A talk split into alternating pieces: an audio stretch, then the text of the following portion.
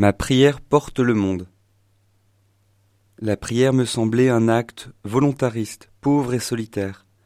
Comment peut-on passer tant d'heures à se taire? En vérité, je n'ai essayé qu'un instant, et j'ai arrêté bien vite. La prière, j'en étais convaincu, ne concerne qu'une élite. J'ai été croyant et j'ai cherché Dieu avec insistance, mais je l'ai perdu avec la foi de mon enfance. L'enfant qui savait simplement se mettre à genoux ne pouvait convaincre l'adulte qui croit vivre debout. La vie me donna deux leçons contradictoires.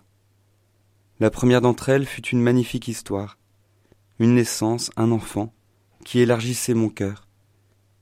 Comment aurais-je pu être seul et sans Dieu dans ce bonheur?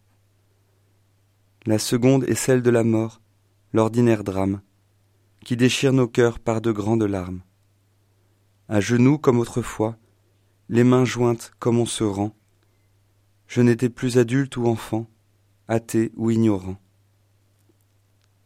Dieu, par la prière, préparait maintenant mon cœur pour les grandes peines et les humbles bonheurs.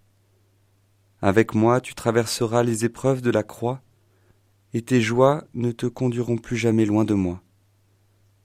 J'ai fait de toi un guetteur pour la maison d'Israël, tandis que l'aube soulève son aile, ou que le soir se couvre d'un velours sombre. Tiens-toi sur les remparts du monde, et avec nous fais nombre. Car ta prière porte le monde et chacun de ses habitants. Si tu manques à ton poste, qui sera ton remplaçant? Si tu ne m'écoutes pas, comment pourras-tu leur parler? Offre-toi à moi comme mon fils, et je t'exaucerai.